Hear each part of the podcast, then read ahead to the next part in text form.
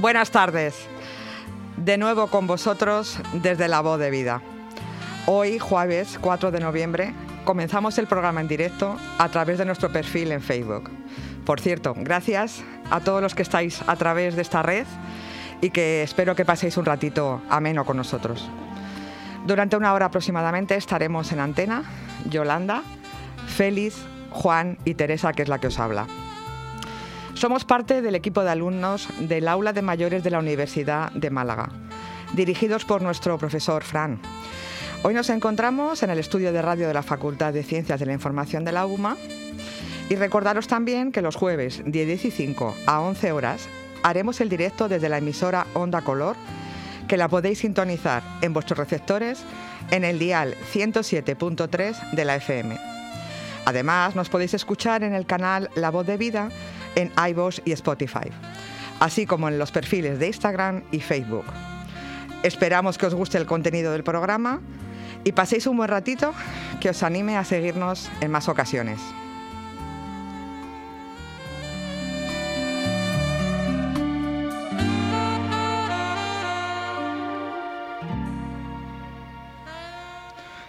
Bueno, comenzamos esta aventura nueva para nosotros. Hola, compañeros, buenas tardes. ¿Hay mucho nervio? Un poquito. un poquito, un poquito. Eso es bueno, ¿eh? Un poquito, qué remedio ahí gestionando. Exactamente. Bueno, voy a dar paso a, a Juan. Hola, Juan. Hola, buenas tardes. Buenas tardes, que nos va a informar del contenido que tenemos hoy.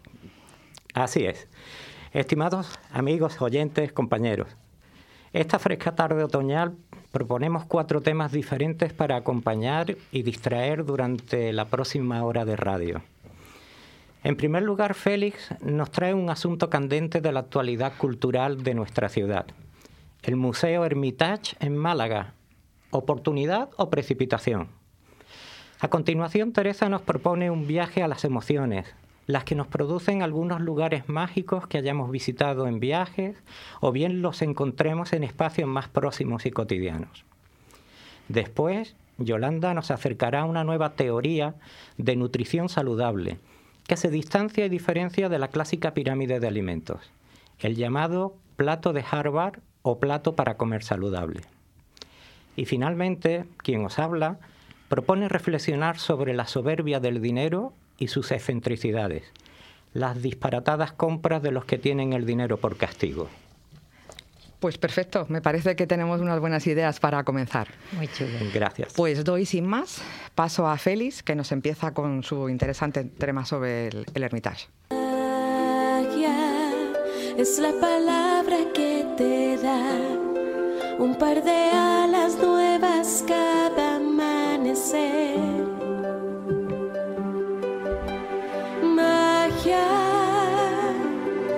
La palabra que te hará mirar las cosas como nadie más las ve.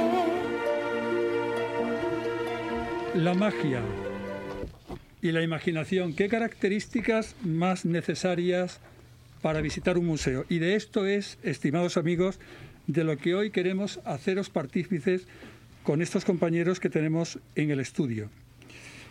En el año 2020 Málaga fue declarada Capital Europea del Turismo Inteligente, reconocimiento impulsado por la Unión Europea. El fomento de proyectos creativos en cuanto al patrimonio cultural fue uno de los elementos valorados y la apuesta del alcalde de Málaga para ello se identifica en la ciudad como un factor determinante.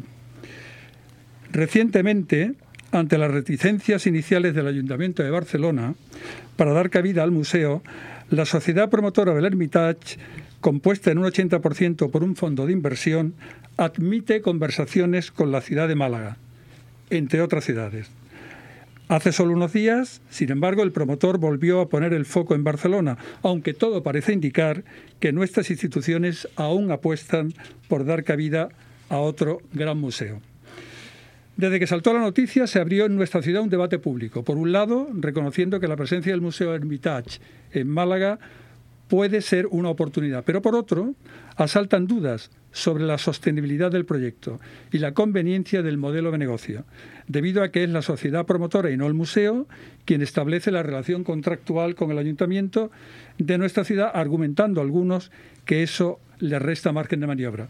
Pues de esto y de otras eh, consideraciones, pues nuestros compañeros están ya deseosos de opinar, tanto eh, Juan, Teresa como Yolanda, que estaríamos encantados. ¿Tenéis alguna opinión creada sobre este, esta situación? Pues yo pienso que hay un, bajo mi opinión, eh, yo tengo contradicciones, ¿no? O sea, pienso que mm, para una ciudad siempre un aporte nuevo cultural es importante. Lo que pasa que no sé qué conlleva también la segunda parte de todo esto. Eh, por otro lado, eh, sabemos que este fondo inversor dice que no va a costar nada a la ciudad. ¿Será verdad? ¿No será verdad? no sé, eh, por un lado siempre es enriquecedor tener un museo. Lo que pasa que yo creo que hay que analizar. A veces te da un poco miedo también que el, boom turístico en las ciudades las haga mm, también para el ciudadano que, convive en ellas un poco invivibles. Y no sé si con todo esto eh, eh, puede ser esto. No, no, sé, es un poco contradictorio lo que yo opino al respecto. ¿Pensáis que puede haber alguna saturación en el mercado cultural de Málaga por la presencia de otro gran museo, que es uno de los debates que hay abiertos? Sí. Yo Pienso, pienso que sí, Félix, porque he leído, tengo entendido, no sé si está bien relacionado, de que en Málaga hay ya 39 museos. Hace mm, una década, dos décadas, igual no teníamos ninguno. 39 museos que la verdad yo no tengo datos, yo soy totalmente lego, pero no sé si serán rentables en un 10%, en un 5%.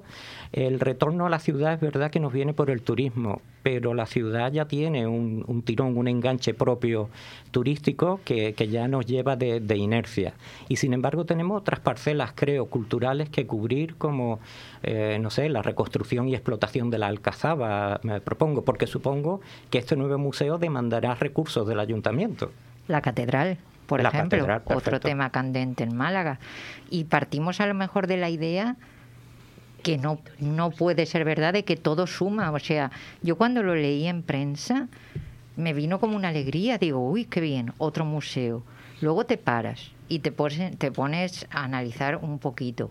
Y ese todo suma, a lo mejor no es tan verdad, ¿no? Lo que decía Teresa, el coste cero. ¿Por qué nos venden un coste cero? ¿Qué hay detrás de un coste cero? Es que yo creo que y te, alertan ahí un montón de dudas y de preguntas.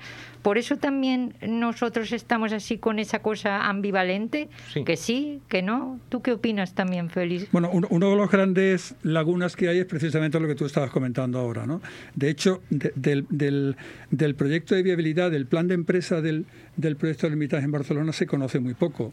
De hecho, algunas cifras que circulan por ahí eh, plantean dudas importantes. Una es que el arquitecto y el gabinete de arquitectura exigen una cantidad de metros cuadrados muy superior a lo que representa el hecho cultural en sí. Y hay quien dice que probablemente la rentabilidad venga vías hostelería o, situaciones que no están directamente fuera del museo. Claro. claro. Y otro y otro otro dato que ha saltado al, a los medios de comunicación es que el número de visitantes anuales que prevé el, el fondo y el promotor es una cantidad desproporcionada, ¿no?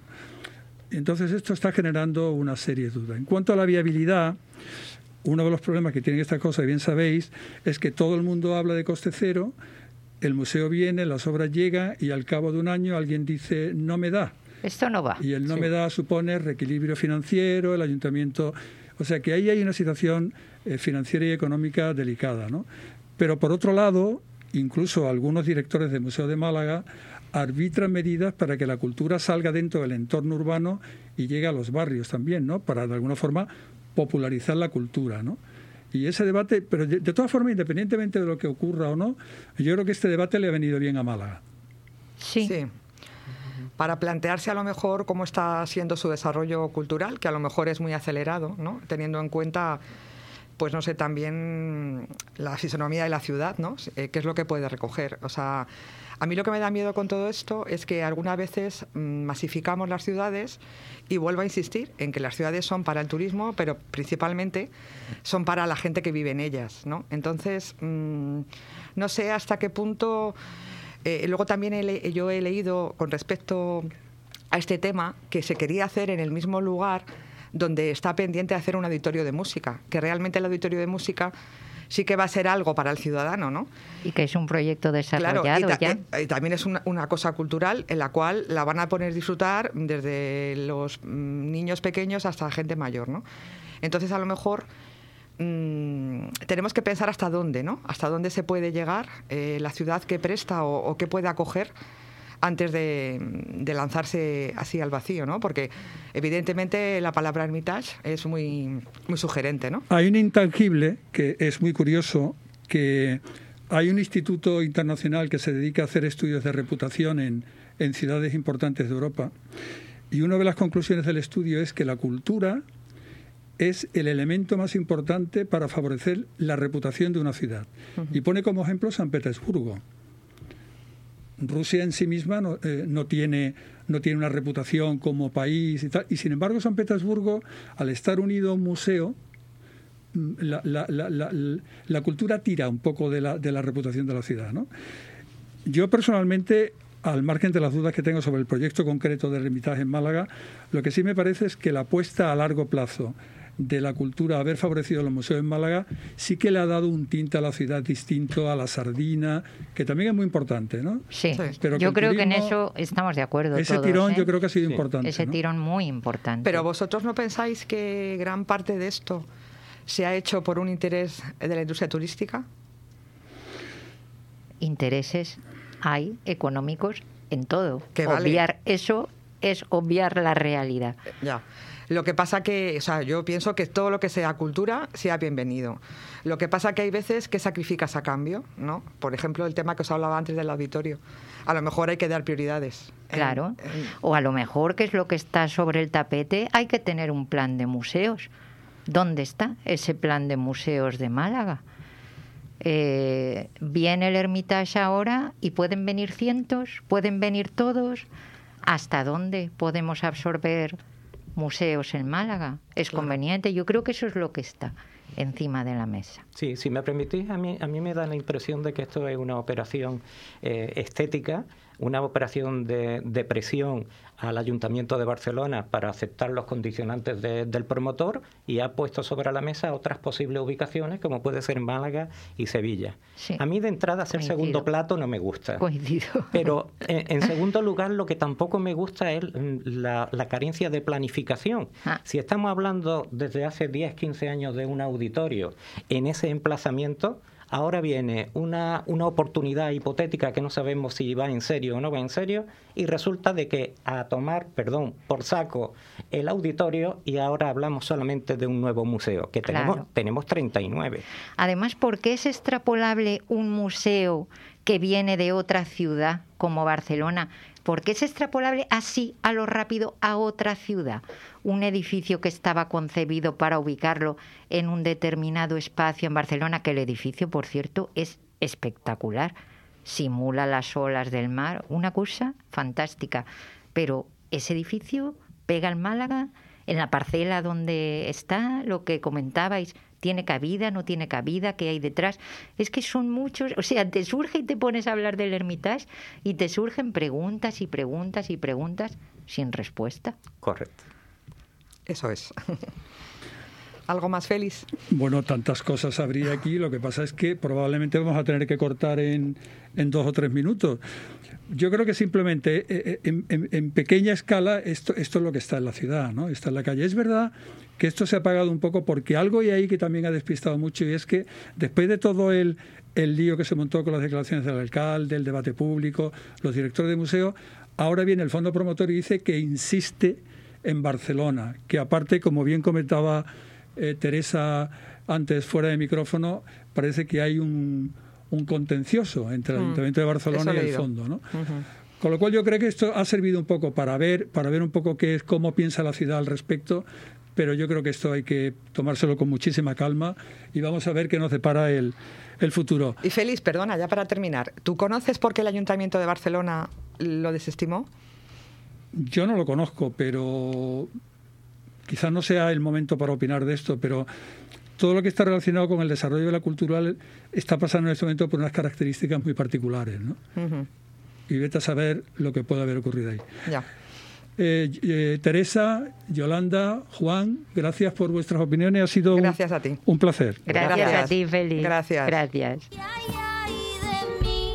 que cuando te miro me siento morir. Ay, ay, ay de mí, tus ojos oscuros son dagas en mí. La irará,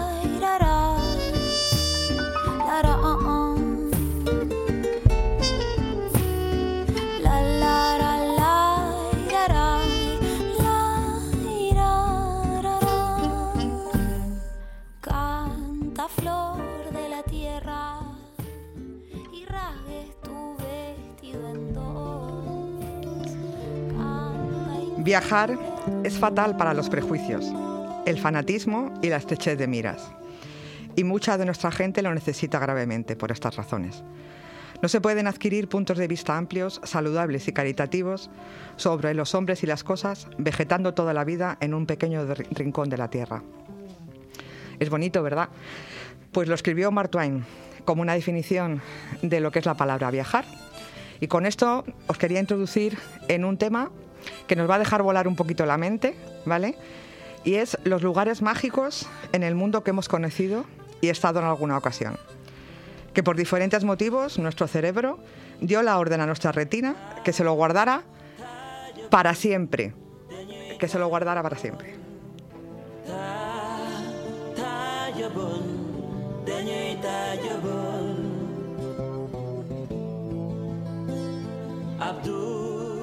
Lugares mágicos que siempre estarán presentes y los podremos haber encontrado a 200 metros de nuestra residencia habitual o a muchos kilómetros de distancia.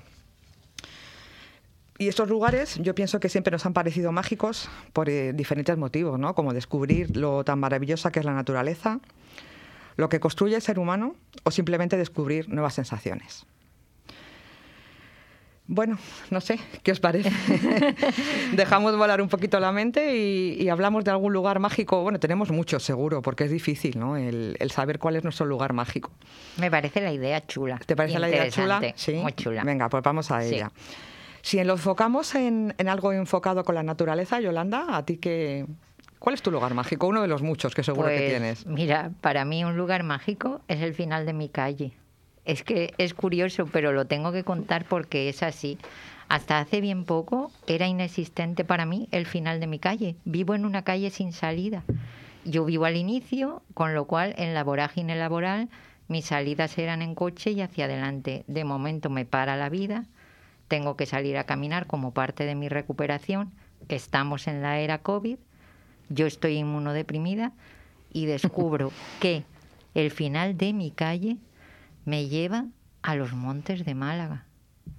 Jolín. Y es, es, es, que es, el- es que son las baldosas amarillas mi calle en estos momentos. O sea, es una cosa curiosísima que yo pueda salir y al final de mi calle con mi perro cada mañana yo pueda pasear y meterme en los montes de Málaga. Me parece fascinante y para mí se ha convertido en un lugar mágico. Pues mira, algo bueno, que te, algo bueno que te trajo el COVID, ¿no? Sí. Descubrir el final de tu calle. Sí, totalmente. Eso está, eso está bien. ¿Y tú, Juan, tienes un lugar mágico en, en entorno de la naturaleza? Sí, sí que lo tengo. Yo tengo la, la suerte de vivir a- en la ladera de- del Monte Jabalcuza, en Alaurín de la Torre, y me ocurre exactamente lo Como mismo, a mí, Yolanda. ¿no? Fíjate. Cada vez que puedo me doy una, una escapada, subo por una, por una vereda y resulta de que hay un punto eh, donde casi culminas y estás viendo a tu espalda, yo aquello siempre le llamo eh, Shangri-La. Mira a tu espalda y estás viendo el pueblo de, de Alaurín de la Torre y, y lo que es la Vega del Guadalhorce.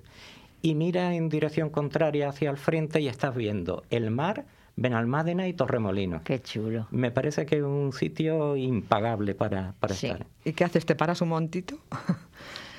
te paras un momentito y, y ala, a relax y a disfrutar del, momento. Incluso, si me apuras, sin parar. Sí. Porque hay, eh, hay un mirador, el mirador del lobo, depende de las ganas que tengas de, andar.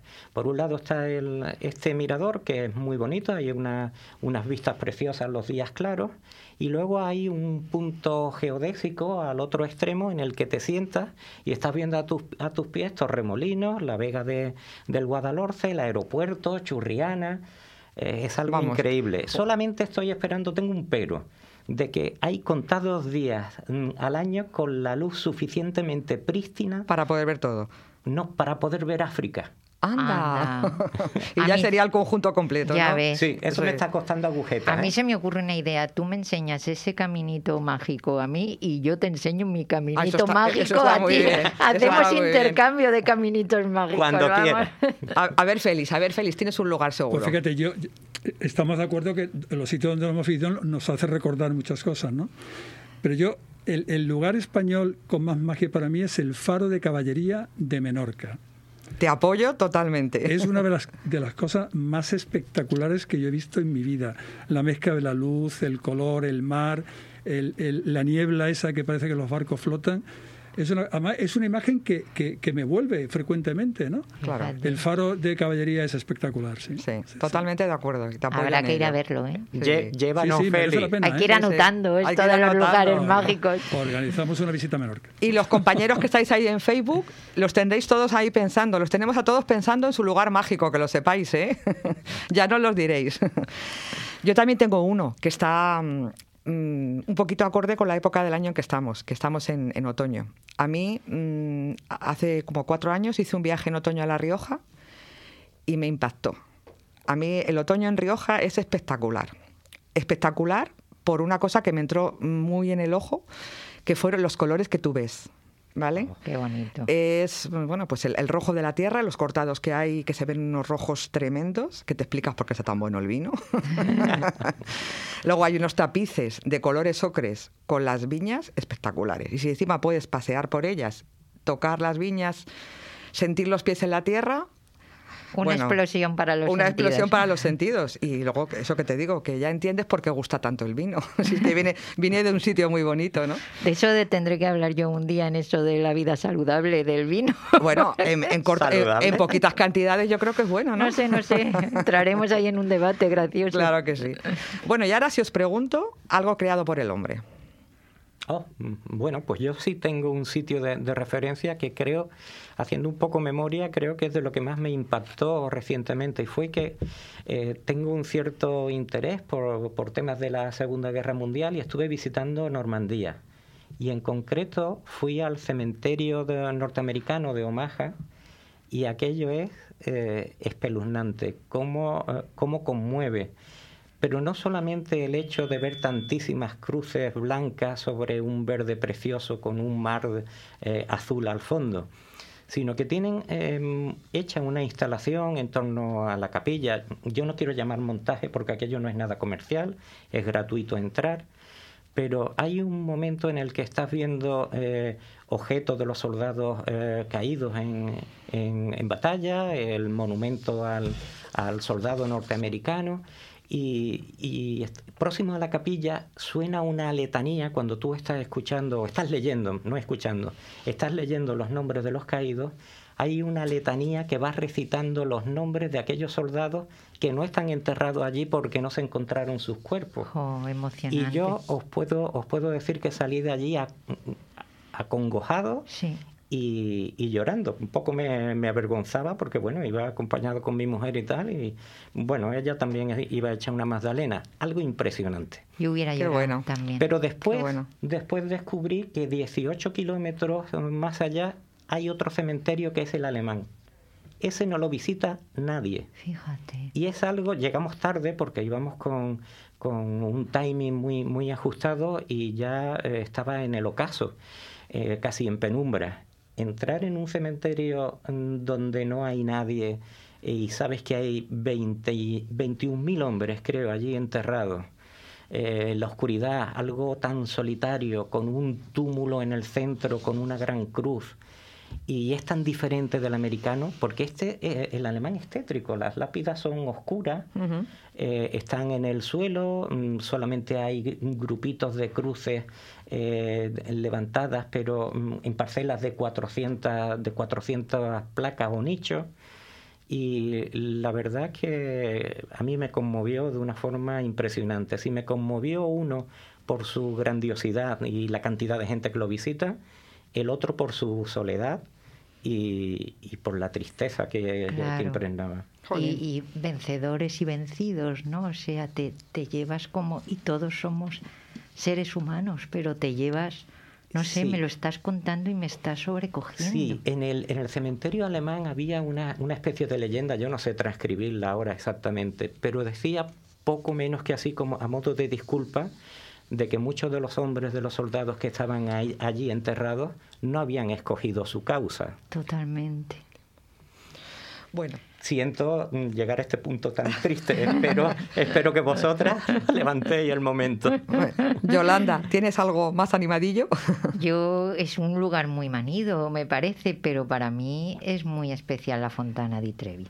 Ah. Iría mil veces a sentarme allí con mi panino, a cenar, a escuchar el potente sonido del agua que no puede acallar el sonido de la gente, el bullicio de la gente, ese pues, sonido del ¿Sabes lo que me pasó a mí, Yolanda, con la fontana de Trevi? Dime. Que me pensaba que estaba en un espacio más grande.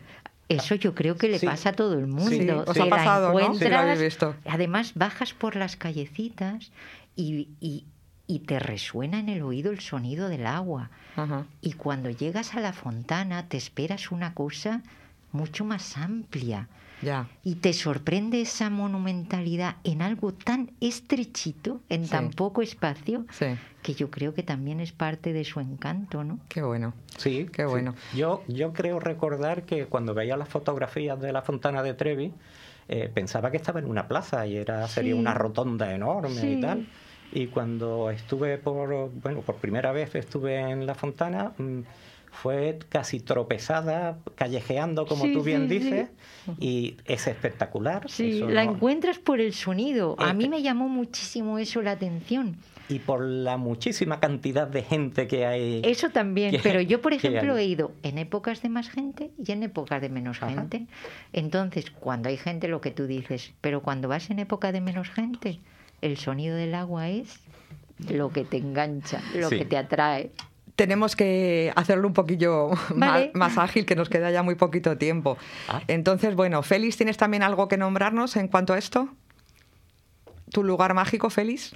Pues mira, yo me voy a ir hacia adelante y no hacia atrás. Una casa que ha hecho un, gabinete de arquitectura para los chinos, una ciudad china nueva, que es un edificio sostenible, con unos jardines eh, colgantes, con una, una, planificación de confortabilidad impresionante. Me impactó muchísimo, sí. Bueno, perfecto. Y yo, para haceros breve, me voy a ir un poquito a, a, a una isla de Indonesia que se, llama las Islas Célebes.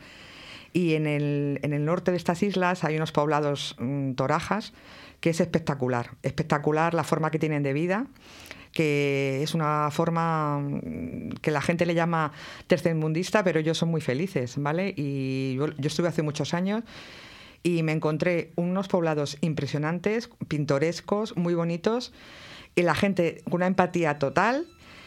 Y, bueno, pues ya está. Creo que no tenemos más tiempo para seguir con este tema que es muy interesante. Así que ahora mm, vamos a dar paso a... ¿A quién damos paso ahora? A mí. a, Yolanda, a, Yolanda, con un tema interesante. Hala, ahí estamos. Soy vecino de este mundo por un rato. Y hoy coincide que también tú estás aquí. Coincidencias tan extrañas de la vida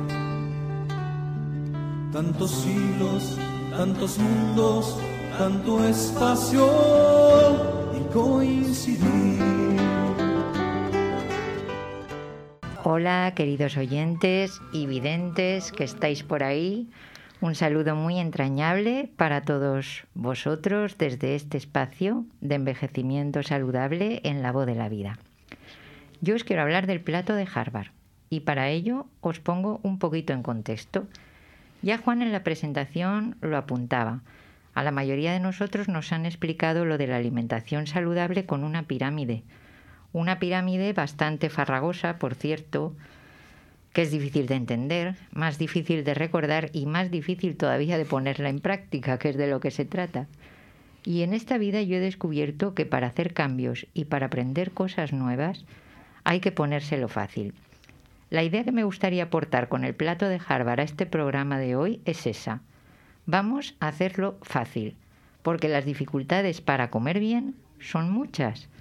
Tenemos una industria alimentaria que nos llena los pasillos de los supermercados de productos y productos que no tendrían que estar ni en nuestras despensas, ni en nuestras neveras, ni en nuestro organismo. Pero ahí está.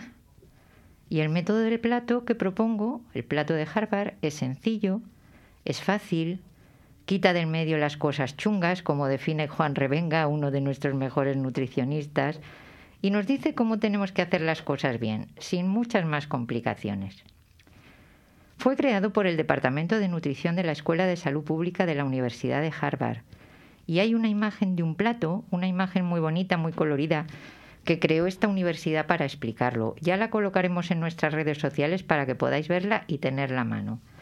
Yo voy a intentar contaros el método del plato desde la imaginación. Os propongo imaginar un plato redondo. Ahora dividirlo por la mitad en vertical, de arriba abajo. Iros con la mente a la mitad izquierda del plato y pintadla de color verde y rojo. La parte de arriba de esa mitad es verde y la parte de abajo es roja. Pues esa mitad del plato son verduras y frutas. Cuantos más vegetales y mayor variedad tengamos en nuestro día y en nuestras comidas principales, mejor. El peso de la verdura sería mayor, hay más parte verde en el plato. Y el peso de la fruta sería nuestro postre o nuestra mezcla en ensaladas, por ejemplo, nuestra merienda, nuestros desayunos. Advierte Harvard, ojo, que las patatas no cuentan como vegetal, que muchas veces pensamos que sí, y nos zampamos esa mitad del plato con unas patatitas fritas. Pues. Obviando que es un hidrato de carbono. ¿Cómo que no, compis? ¿Cómo que no? Bueno, ya tenemos el 50% de nuestro plato. Eso es el 50% de nuestra alimentación con el concepto Harvard, de nuestro día a día, de nuestro carro de la compra, llenito de colores de la fruta y la verdura. Ahora nos queda la otra mitad de nuestro plato redondito. ¿Y cómo lo llenamos? Pues volvemos a imaginar. Venga, os propongo imaginar de nuevo ese plato. Nos ponemos en la mitad derecha, la dividimos en dos mitades o en dos cuartos y nos vamos al cuarto de arriba de esa mitad derecha. Pintamos ese cuarto de arriba de marrón en nuestra cabecita. ¿Lo tenéis? Más o menos. Sí, sí. Pues esos son los hidratos de carbono. Y aquí viene una parte muy importante. Los hidratos de carbono se deben obtener de granos enteros, o sea, integrales. Pasta integral, arroz integral, avena integral, quinoa, trigo sarraceno, maíz, cada vez la verdad que hay más productos integrales en los supermercados. Esto hace años era como impensable, no existía. Antes tenías que ir a una herboristería o a una tienda especializada para encontrar productos integrales, pero hoy en día es fácil ser integral. ¿Seguimos visualizando el plato? Vale. ya tenemos las verduras, tenemos las frutas y tenemos los hidratos arriba pues nos vamos al cuarto de plato que nos queda abajo a la derecha, debajo de los hidratos. ¿Y qué colocamos ahí? Pues colocamos las proteínas, proteínas de calidad, pescados, aves, huevos, legumbres y frutos secos. Este es el colorido plato de Harvard, mitad verde y rojo, un cuarto marrón, un cuarto naranja, mitad verduras y frutas, un cuarto de hidratos, más reducido de lo que estamos acostumbrados a comer y un cuarto de proteínas más reducido de lo que estamos acostumbrados a comer. ¿Qué grasas usar? Aceites saludables, propone Harvard, y habla específicamente del aceite de oliva. Estamos de suerte de nuevo para cocinar, para ensaladas, para la mesa, nuestro maravilloso aceite de oliva. Nos hablan de tomar agua, té, café con un poco o nada de azúcar.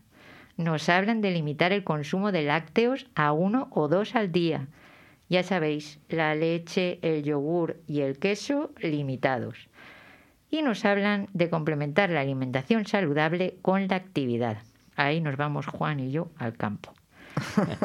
A quemar todo lo que consumimos, ¿no? Y ahí pone Harvard un muñequito de color rojo corriendo que a buen entendedor con pocos muñequitos bastan. Al día de hoy, el plato para comer saludable o el plato de Harvard está considerado la mejor guía para aprender a comer. Tal y como os he dicho, os colgaremos en redes el plato, lo podéis descargar e imprimir y os recomiendo colgarlo en vuestras cocinas porque ayuda mucho tener la imagen visual para construir cualquier plato a la hora de cocinar. Esta guía de alimentación saludable de Harvard ayuda mucho también con las cantidades, porque todo está dentro de un plato y proporcionado con esas divisiones de colores que os, os he estado contando y nos libera de contar calorías. Tener el plato como guía nos ayuda a comprar bien, lo que está aquí sabemos que es lo adecuado. No incluye alimentos malsanos y además tiene evidencia científica. Importante lo de la evidencia científica. ¿Por qué es importante? Pues porque vivimos rodeados y mareados por multitud de dietas, por ideas sobre nutrición dispares, cada cual con su librito. Tenemos el gran peso de la industria alimentaria que hoy nos hacen creer que esto es maravilloso cuando no lo es y que la mitad de los estudios sobre alimentos los pagan ellos. Tenemos gran cantidad de publicidad engañosa permitida por nuestra legislación. Tenemos sistemas de clasificación como el Nutri-Score que se está potenciando ahora que nos pueden llevar a engaños con muchísima facilidad. Estamos bombardeados por dietas de adelgazamiento en las que faltan nutrientes. En todas las revistas, en todas las redes nos ponen dietas de adelgazamiento. Pues con este panorama, como decía, tener una guía fácil, con evidencia científica en salud y que a golpe de vista nos puede ayudar, la verdad es que es de agradecer, porque la mayoría de nosotros somos o hemos sido víctimas de todo esto. Comentaros, para los que queráis empezar con el método del plato, que en la cocina la mayor parte de nuestros platos y de nuestras recetas son adaptables al sistema del plato de Harvard. Y eh, si os parece bien, y como vamos mal de tiempo, yo tenía aquí una serie de ejemplos que me voy a saltar de cómo aplicar a nuestra cocina, a nuestras casas y a nuestras familias el plato de Harvard. Y vengo otro día y cuento cómo llevar esto a la práctica. ¿Os parece? Me parece bien. ¿Buena idea? Buena idea, buena idea. ha sido un tema pues interesante. Yo termino. Y sobre todo, Yolanda, yo creo que recalcar a la gente que el tema de la buena alimentación no solamente es para tener una imagen física no, estupenda, sino el que peso no tiene nada que ver con comer saludable. Es que yo creo que a la gente le atrae más el tema de las dietas que nos ofrecen por el tema de, de, cómo presentarse ante la gente, ¿no? Físicamente. Y lo que hay que pensar es que tú ahora comes bien y eso te va a ayudar a tener una vida mejor, ¿no? Cuando seas más mayor. Eso es lo que la gente tiene que entender. Yo creo también, y quería acabar un poquito con esta idea, que comer de manera saludable es difícil. O sea, hay que partir de la idea de que es difícil. ¿Por qué? Porque la industria alimentaria se empeña en hacer de esto un camino complicado. Los pasillos de, de los supermercados nos los llenan de cosas muy dificilitas, muy palatables, muy gustositas, muy buenas. Y el plato de Harvard se tiene que aplicar con esa conciencia. Vale. Bueno, pues Yolanda, muchas gracias. Muchísimas gracias a vosotros. De todas maneras, este tema da mucho que hablar. ¿eh? Dará, de sí. podemos, hacer, podemos hacer segunda parte sin ningún problema.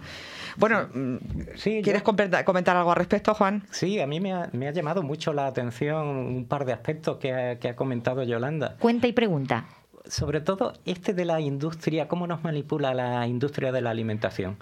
Eh, ¿Por qué está el agua que es prácticamente indispensable, el agua envasada, el agua mineral, ¿por qué siempre está al final del establecimiento? Porque, eso yo pienso que es porque es algo que tienes que coger y de camino que vas a por él, te vas parando en, la multitud de, cosas que tienes ahí que te hacen picar. Nada es fortuito en la industria de la alimentación. En los supermercados nada, está puesto por casualidad. Y de hecho, para mí es una muy buena práctica para comer saludable buscar rutas alternativas en el supermercado. Porque el supermercado está pensado para el pecado, que diría, para el pecado. Entonces, inventarte ese concepto de supermercado donde haya más mercado para meter en la cesta de tu compra que pasillos y pasillos interminables de cocina insana, es hacer un recorrido mental de cómo voy a comprar y de qué manera me meto con el carro en el supermercado. Eso no te pasa en los mercados municipales, ¿a qué Por supuesto que no. Por eso hay que fomentar que la gente vaya mucho a los mercados ni municipales. en la verdulería de tu barrio, Exactamente. ni en la carnicería de tu barrio. Exactamente. Pero a la velocidad a la que discurren nuestra, nuestras vidas, eh, la verdad es que estamos predestinados a ir a comprar al supermercado. Y en ese caso, eh, siendo un mal menor, yo aconsejaría eh, llevar siempre, no ir a las horas de próximas a, las comidas y llevar siempre la lista de la compra. Sí. Así vas a hecho, ¿no? Y hay que llevar una, lista, una lista plato de Harvard. Correcto. O sea, vamos a ver que en la lista de la compra cabe todo. En la lista plato de Harvard no, cabe ah, todo. todo. Feliz. Que quieres hablar seguro. Más que hablar, lo que quiero es contar una anécdota. Cuenta. Porque yo, yo tuve la oportunidad de estar en la Universidad de Harvard 10 días, hace unos, arte tienes? unos 10 años, ¿no? Y me llamó la atención, eh, en aquel momento estaba, estaba todo el tema de la obesidad en Estados Unidos y tal. Impresiona ver un sitio, que es un sitio teóricamente donde va la gente de élite, la cantidad de obesos que se veían por la calle. Con lo cual, no es mala idea que la propia Harvard se haya dedicado un poco a hacer un ejercicio de este tipo. Es la enfermedad del siglo XXI, Félix, la obesidad. y, lo va, a ser más. ¿eh? Y lo va a ser más. Y además hay un problema con la población infantil muy importante. Eso es lo que te iba a decir yo. En España lo estamos acusando ya, ese problema con la población ¿Vosotros recordáis cuando nosotros éramos pequeños ver a tanta gente obesa como se ve ahora? No. Nada, nada, nada, nada. Es por comida y por actividad. Ambas cosas influyen y ambas cosas están en el plato de Harvard. Comida, agua y actividad. Has hecho una defensa apasionada. Me gusta, estoy muy implicada con el plato de Harvard. Soy fiel seguidora del plato de Harvard. Os voy a contar la verdad, me cambió la vida el plato de Harvard. Os voy a decir, esto es ante las cámaras una cosilla confesable, porque la gente que me conoce lo sabe, pero la que no me conoce, esto es abrirme en canal. Yo pesaba 109 kilos. Y gracias al plato de Harvard, no a las dietas, os lo digo como lo siento, al plato de Harvard y a comer bien, yo peso 65 hoy. no he hecho dieta. He comido bien, simplemente. O sea que el que tenga la idea de que el plato de Harvard no sirve, aquí estoy yo para demostrar que sirve yo con mi cuerpo. Si queréis, cuelgo en las redes sociales el antes y el después. Ostras, me has ganado, Yolanda. Y luego encima, que seguro que has ganado mucho en salud también, ¿eh, Yolanda? por supuesto, por eso lo hice. No lo hice por estética, lo hice por salud. Vale, vale, vale. Pues muy bien. Bueno, pues ahora ya le vamos a dar paso a, a Juan para que termine el programa de hoy. Ah, venga. Pues muchas gracias.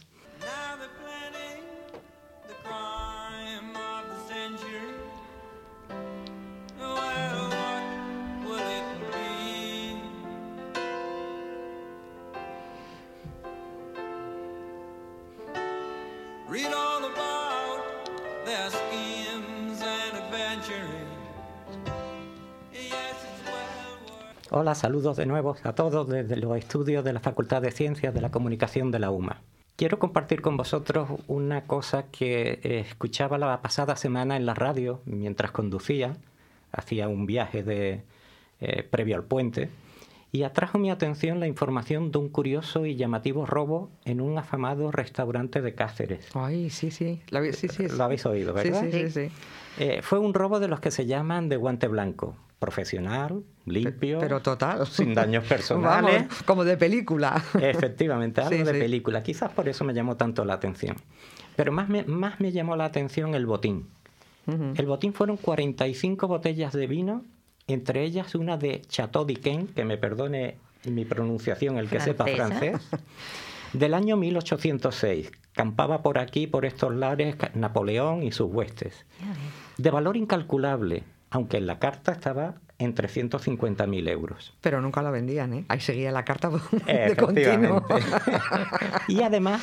No era pagable. No, no. Y además, entre el resto de botellas, había 38 de Romaní Conti, con un valor de 12.000 euros cada una. Solo se producen unas 3.500 botellas al año.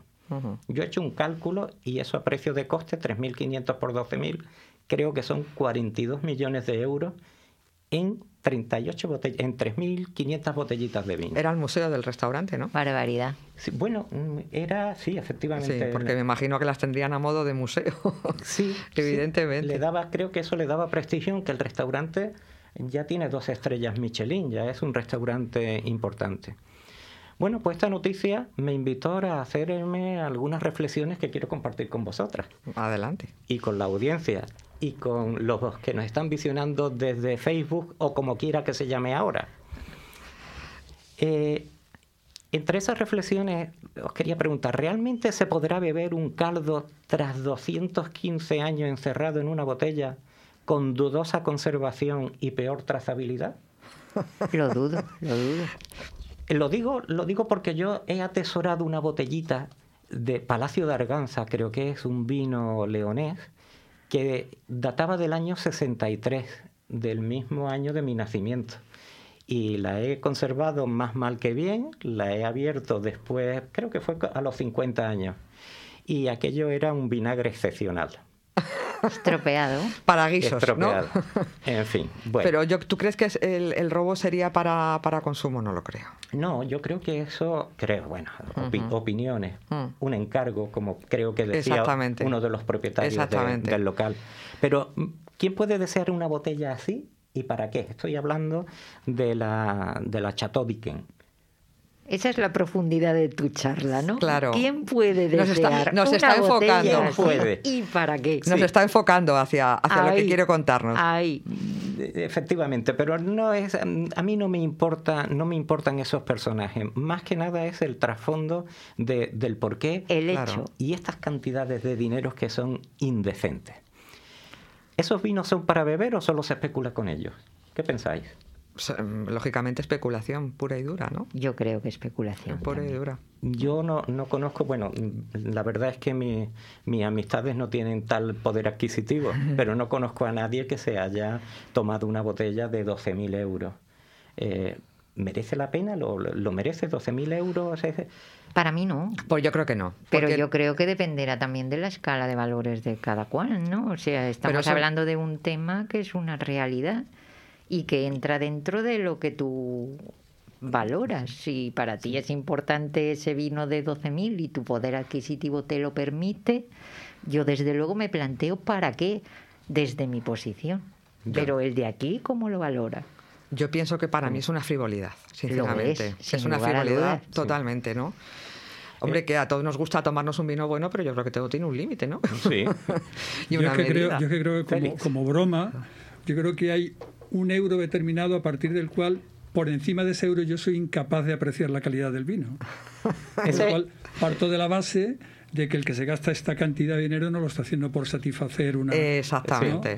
Lo hace por, por esnovismo, por cualquier otro tipo de cosas. Exactamente. Y yo creo que eso afecta al vino y en general, ¿no? Sí, sí. A todos los consumos, Félix. exactamente. El otro día viste la noticia del patrimonio personal que tiene Bill Gates el personal, ¿eh? No, no el, no, el empresarial, no lo, no lo que vale la empresa, sino lo que vale su persona. No. Estamos hablando de mil y, muchos millones de dólares, ¿no? Tremendo. Eso es un presupuesto mayor que el PIB de muchos países. Entonces, ¿qué se puede esperar de esas cantidades tan, eh, pues eso, es novismo y, y, no tener un control? Es que no, no, no saben apreciar el, y yo creo que también, ¿no te parece, Félix, que es una forma de demostrar hasta dónde puedo llegar con mi poder? ¿No? en cierto modo es una forma de expresar el poder. exactamente, yo creo que también es una forma de expresar el poder. Y el estatus. El estatus. Bien, ¿y pensáis que quien tiene dinero para comprar esos vinos pisan la misma tierra que tantas personas que luchan cada día por la subsistencia o es que viven en otro mundo? Creo que eso lo has contestado perfectamente, eh, Félix. Eh, no, no conocen el valor del dinero. El dinero es un objeto que, que, bueno, que lo utilizan de esta forma tan, tan caprichosa. Tan caprichosa como me traen a la memoria otras, otros disparates ya por otros objetos, no por el vino. Y ahí el vino me ha dado pie a, la introducción. Eh, recuerdo eh, unas compras absurdas que he ido leyendo en los medios de comunicación. Un cheto, ese snack eh, de, maíz, los chetos.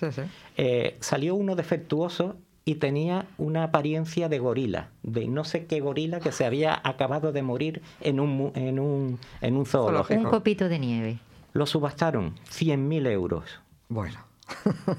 Qué bárbaro. Un mechón de pelo de Justin Bieber, os voy a dar unas pinceladas, 40.000 dólares. La radiografía de tórax de Marilyn Monroe, 45.000 dólares. Pero es que es más, la ventana de la biblioteca de Texas, desde las que dispararon y asesinaron a John Fitzgerald Kennedy, 3 millones de dólares. Alguien lo tiene en su salón, la ventana desde donde dispararon. Es algo, eh, creo que es insultante. Totalmente. Y dicho esto, lo más insólito, y esto, permitirme esta, esta pincelada. A ver, a ver. Una lata de mierda de artista de, Piero Manzoni, esto es en serio, la número 69 de una edición firmada y limitada de 90 latitas de 30 gramos por 275.000 euros. Ole.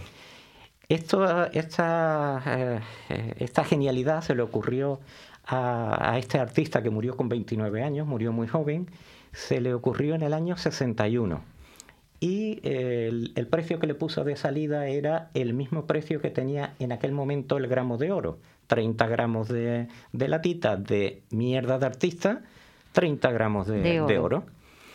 Con esta, con esta propuesta Manzoni eh, consiguió mm, demostrar eh, que hasta el excremento del propio artista podía venderse a precio de su precio en hora, como, como hemos dicho. La paradoja es que nadie ha abierto ninguna de las 90 latas para comprobar la realidad de su contenido. Mira que si dentro de ese ¿Qué pasaría, ¿Qué pasaría si se abre una lata? ¿Qué pasaría? ahí. Yo mejor no la abro. Mejor no la abro a ver qué me encuentro. Pero es que además si la abre se convertiría en basura. Esa lata y todas las demás que, que ¿Y no huele, no huele por fuera la lata? No, no huele. una latita de conserva. Yo, oye, eh, yo las que compro de atún, mira que el atún huele, ¿eh? Pero hasta que no, no se abre, no no, traslada nada. Vale. Pues, perdona, perdona, sí, dime. Yo con esto acabo. Eh, creo que nos haría falta muchos inocentes niños como aquel del cuento del traje invisible del rey para que se nos caigan las vendas de los ojos y dejemos de alimentar la vanidad y la soberbia de, de unos pocos. Bueno, no son tan pocos, ¿eh? No, es verdad, es verdad. Sí, sí, hay cada día hay más. A mí me preocupa el tema de la concentración de la riqueza. Exactamente. Yo, creo, perdón, que es otro tema mm, a debatir y a tratar en, otro momento. A traer a la mesa. Sí, sí, sí. Es que parece que, el mundo ha tomado un, momento en el que ya no sabes qué hacer. Más extravagante para estar ahí en, el top del mundo, ¿no? No sé, pero bueno, es, es lo que hay y, habría que hablar mucho de ello para que la gente se dé cuenta de esto. Me ha gustado, Juan me ha, Nos gustado, ha gustado mucho, tu tema, Juan. Para ser novatos no lo hicimos tan mal, que me, lo sepan. Me quitáis un peso de encima. Ahora todos hemos adelgazado así como un kilo. Eh, bueno, que muchas gracias, nos vamos. Eh, gracias a, a los que nos estáis viendo por Facebook. Esperemos que estéis más días, ¿vale? Que creo que os ha gustado, seguro que sí. Gracias a todos y hasta siempre. Y que tengáis una feliz noche. Gracias. Muchas, gracias. Gracias. Gracias. Feliz día. Hasta luego. Feliz día.